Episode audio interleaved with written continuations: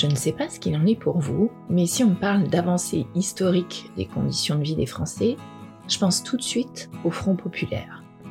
J'ai à l'idée l'entre-deux-guerres, l'année 1936 s'impose à moi, des révolutions sociales résonnent, et je peux d'ailleurs difficilement penser à l'étendue de mes vacances sans remercier par la pensée le Front populaire, et mes patrons d'ailleurs, hein, qui sont quand même très cool sur le sujet. Mais ne nous dispersons pas. Allons plutôt voir de plus près cette période et tentons de comprendre tous ensemble les raisons qui feraient que la société française actuelle garde auprès de son cœur cette référence historique. Bonjour mes punaises Avant de démarrer sur le sujet principal de ce podcast, un peu de contexte. Vous vous rappelez, le 14 juillet 1789 marque symboliquement la fin de siècle de monarchie absolue en France, et avec celle-ci la fin de privilèges indus.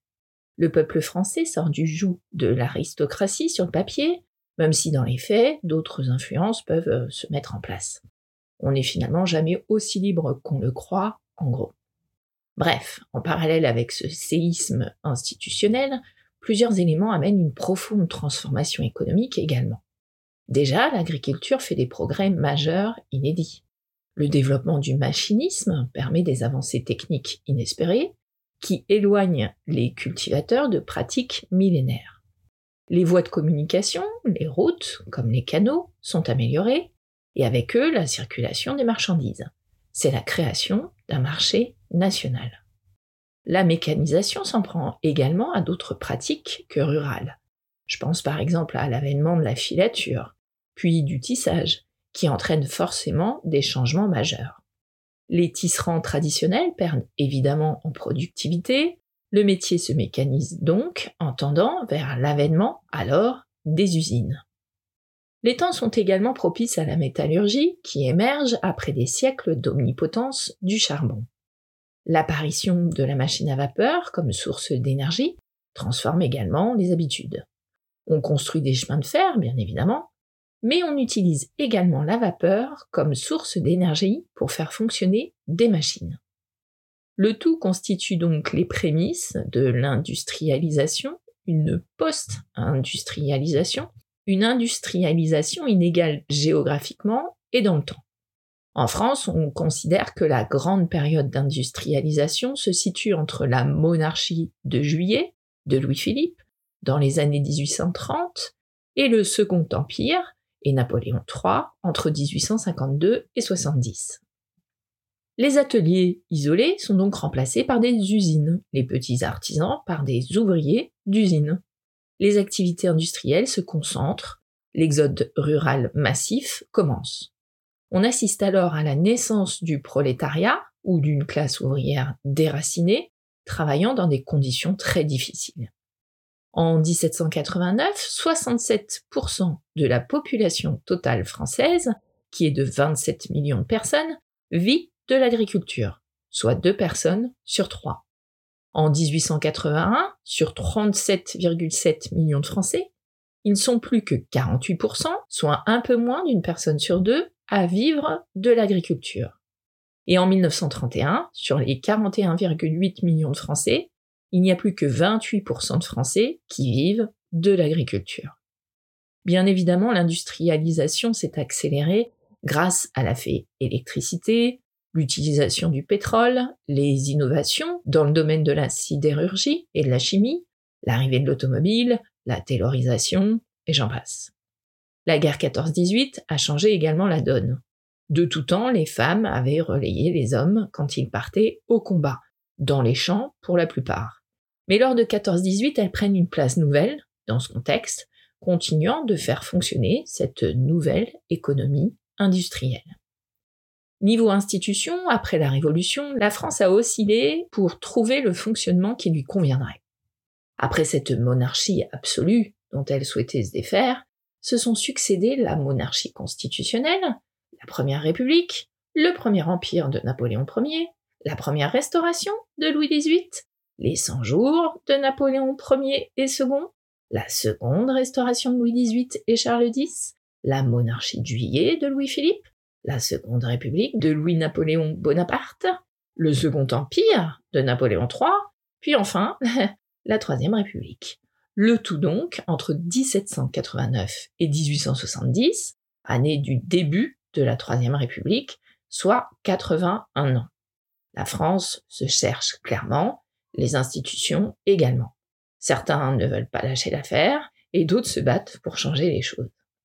Le 4 septembre 1870, donc, la France rentre dans cette troisième république. Se succède Adolphe Thiers, orléaniste, soit fidèle à la maison d'Orléans, Patrice de MacMahon, qui lui est légitimiste, mouvement politique favorable au rétablissement de la royauté dans la personne de l'aîné des Capétiens, Jules Grévy, du mouvement des modérés, tout comme Sally Carnot, Jean-Casimir Perrier et Félix Faure. Puis viennent Émile Loubet, du Parti de l'Alliance démocratique, formation de centre droit, puis Armand Falière, lui aussi de l'Alliance démocratique, tout comme Raymond Poincaré et Paul Deschanel. Alexandre Millerand, sans étiquette, leur succède. Puis Gaston Doumergue, radical, Paul Doumer, sans étiquette, puis enfin Alfred Lebrun de l'Alliance démocratique également, qui entre en poste le 10 mai 1932. La liste était longue, hein, désolé. Mais je souhaitais là encore vous montrer qu'au cours de ces 62 années de Troisième République, la France avait commencé par confier le pouvoir à des royalistes pour s'acheminer vers le centre droit. Je vous passerai tous les chefs de gouvernement pour que vous continuiez à m'écouter. Sachez qu'au-delà des étiquettes de ces présidents, les gouvernements se succèdent parfois à une vitesse folle. Alfred Lebrun, entre ce 10 mai 1932 qui le voit arriver au pouvoir et le vote des pleins pouvoirs à Pétain en 1939, soit sept ans, connaîtra 20 gouvernements au gré des échecs politiques des uns et des autres. On pourrait donc croire que la République est enfin bien installée, mais elle est clairement fragile. Elle l'est d'autant plus fin 1933 quand éclate l'affaire Stravinsky, qui consiste en un scandale financier auquel sont mêlés plusieurs hommes politiques de premier plan. Cette affaire va en effet permettre d'alimenter les campagnes de l'extrême droite contre le régime parlementaire en place. N'oublions pas que ces années 30 sont déjà un terreau magnifique pour l'extrême droite en Europe. Hein. En France, la droite a perdu le pouvoir lors de la victoire du second cartel des gauches en 1932, et là un peu mauvaise. C'est donc à l'appel de la droite française dans son ensemble, du centre droit jusqu'à l'extrême, ne nous voilons pas la face, que des ligues plus ou moins fascisantes et des organisations d'anciens combattants se réunissent le 2 février 1934 pour manifester contre le gouvernement de Daladier. Les ligueurs tentent alors l'assaut du Palais Bourbon. Débordés, les forces de l'ordre ouvrent le feu et on déplore 15 morts et plusieurs centaines de blessés. Cet événement déplorable à plus d'un sens ouvre les yeux des partis et associations de gauche. À l'image de l'Allemagne et de l'Italie, l'extrême droite française s'est avérée plus dangereuse que quiconque l'imaginait. Et chose incroyable jusqu'alors, cette crainte collective se transforme en union d'une gauche jusqu'alors allergique à cette idée. En effet, le Parti communiste français, ou PCF, fidèle aux directives de l'international communiste considère alors les socialistes de la section française de l'internationale ouvrière, ou SFIO, comme des ennemis, selon les mots mêmes de Thorez en janvier 1934. Seulement, spontanément, le peuple se masse les 9 et 12 février 1934, soit juste quelques jours après les fascistes, pour protester contre les émeutiers du 2 février le PCF et le SFIO se décident alors enfin à signer un pacte d'unité d'action contre le fascisme le 24 juillet de la même année 34. Cette union à la base n'est d'ailleurs pas la seule raison de l'accord de juillet. Hein. Depuis juin 1934, devant la menace que constitue l'Allemagne nazie, l'URSS recherche des alliances auprès des démocraties occidentales. Moscou demande alors aux partis communistes des autres pays de faire alliance avec les bourgeoisies nationales contre le fascisme. Et là, le PCF s'exécute donc. Donc après le choc du 6 février 1934, l'ethnologue Paul Rivet, membre de la SFIO, le physicien Paul Langevin, sympathisant communiste, et le philosophe Alain, proche lui des radicaux, ont eux fondé le comité de vigilance des intellectuels antifascistes.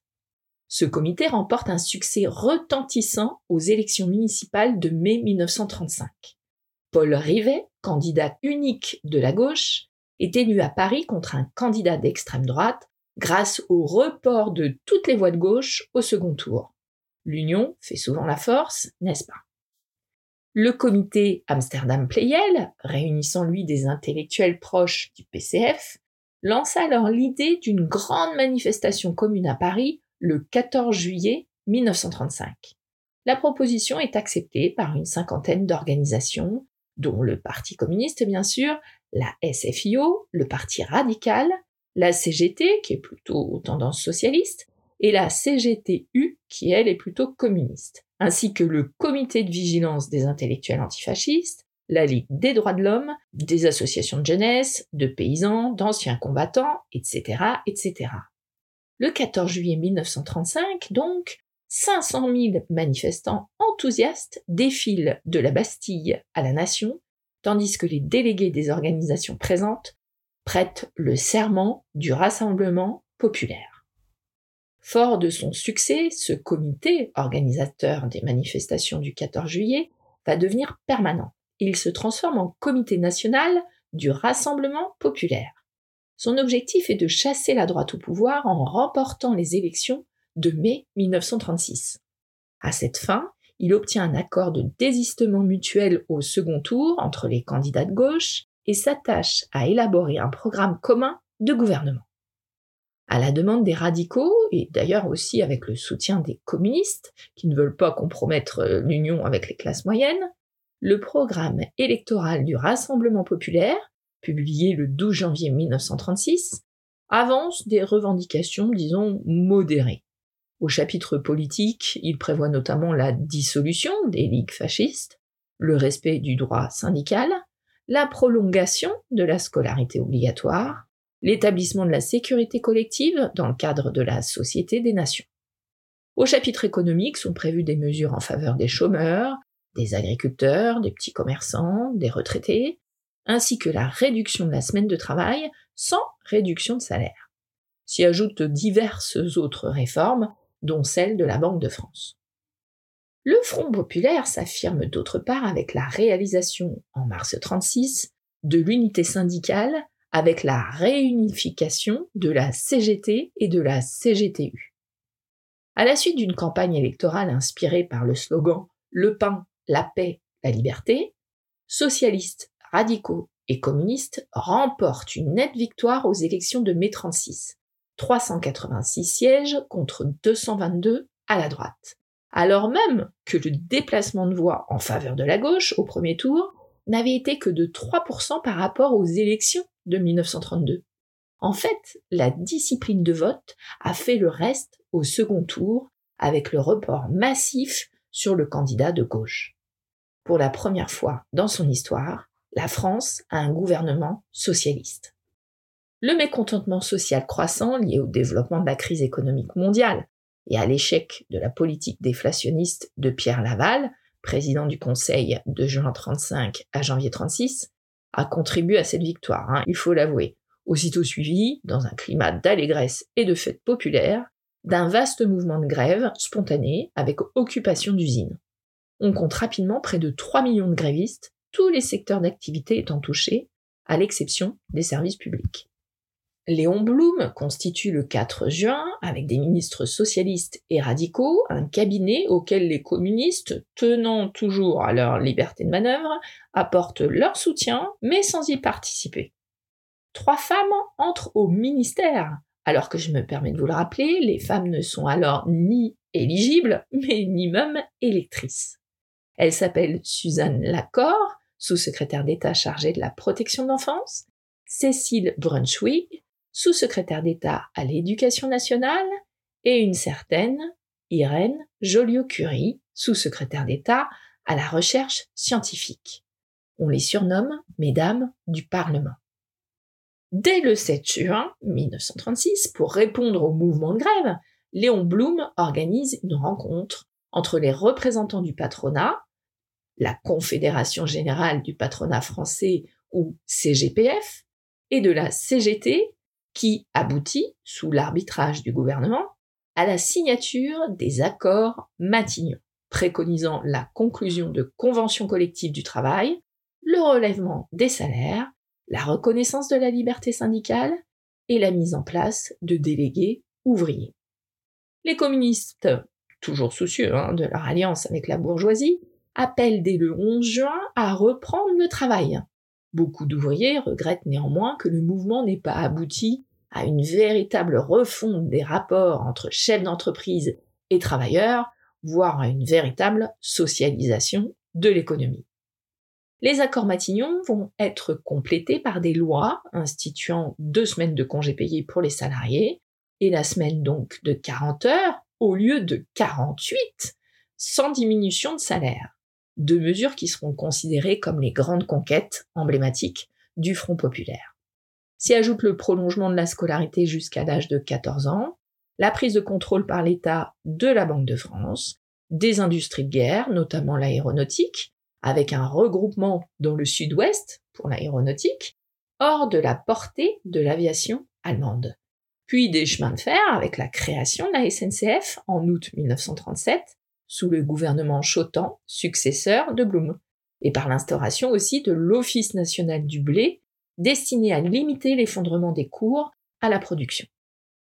L'amélioration réelle de la condition sociale s'accompagne d'un souci nouveau de l'organisation du travail et du loisir, et de la culture ouvrière, considérée comme une source d'émancipation, souci qui se concrétise par la création d'un sous-secrétariat au sport et au loisir, confié alors à Léo Lagrange, qui institue le billet de congé populaire mais aussi la mise en place d'un organisme de tourisme populaire et le développement d'expériences éducatives et culturelles. Mais le cabinet Bloom se heurte à de graves difficultés économiques et financières et à l'opposition croissante du patronat, inquiet de la persistance des troubles sociaux. Contrairement à l'attente du gouvernement, la reprise ne se manifeste en effet pas. La production stagne, le chômage s'accroît, et les prix se mettent à grimper de près de 30% en raison des augmentations de salaire et des charges sociales. Le déficit budgétaire devient considérable, ainsi que le déséquilibre de la balance extérieure. En l'absence de tout contrôle d'échange, la fuite des capitaux à l'étranger s'accélère, tandis que les épargnants thésaurisent leur or. La dévaluation du franc de 30% en septembre 1936 qui était inévitable, mais réalisé un peu à chaud, en pleine spéculation internationale, est un échec. Malgré la dissolution des ligues fascistes depuis donc janvier 36, l'agitation de l'extrême droite demeure très active. Complot de la cagoule fomenté par l'ancien membre de l'Action française Eugène Deloncle pour instaurer un régime militaire, avec violente campagne de presse contre le ministre de l'Air Pierre Cotte, suspecté de trahison au profil du RSS, et contre le ministre de l'Intérieur Roger Salengro, accusé lui injustement de désertion pendant la Première Guerre mondiale. En fait, les mouvements fascistes et l'antisémitisme s'étendent énormément. La cohésion du Front populaire est également menacée par les problèmes extérieurs, les communistes reprochant par exemple au gouvernement de ne pas intervenir contre Franco dans la guerre civile espagnole. Tandis que la SFIO se montre beaucoup plus divisée sur cette intervention, que refuse notamment son secrétaire général Paul Faure, ainsi que certains syndicats proches du parti.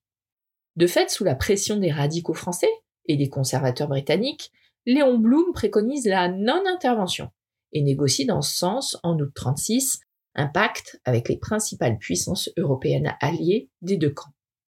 Cela n'empêche pas de fermer les yeux sur l'envoi de matériel soviétique via Bordeaux hein, à destination des républicains espagnols en lutte contre Franco. En dépit de cette attitude prudente, la guerre d'Espagne va diviser l'opinion française pendant trois ans, jusqu'à la victoire de Franco en 1939. Dès février 1937, la nécessité d'une pause dans la réalisation des réformes est annoncée par Blum, qui doit donner la priorité au rétablissement du budget et de la balance des comptes, au moyen d'économies drastiques et d'augmentation d'impôts. Cette politique d'austérité ne fait qu'aggraver un climat social déjà pesant. Les grèves se succèdent, attisées euh, cette fois-ci par le Parti communiste. Le 16 mars, de violents incidents à Clichy vont faire 5 morts et 200 blessés. L'ouverture de l'exposition universelle de Paris est d'ailleurs perturbée par des arrêts de travail incessants. Le 15 juin 1937, le président du Conseil se décide à demander au Parlement l'autorisation de prendre les mesures d'assainissement monétaire requises, nécessaires par décret-loi. S'il obtient gain de cause à la Chambre des députés, le projet est repoussé au Sénat, où le président de la commission des finances, Joseph Caillot, entraîne les radicaux dans l'opposition. Le 21 juin, Léon Blum remet sa démission.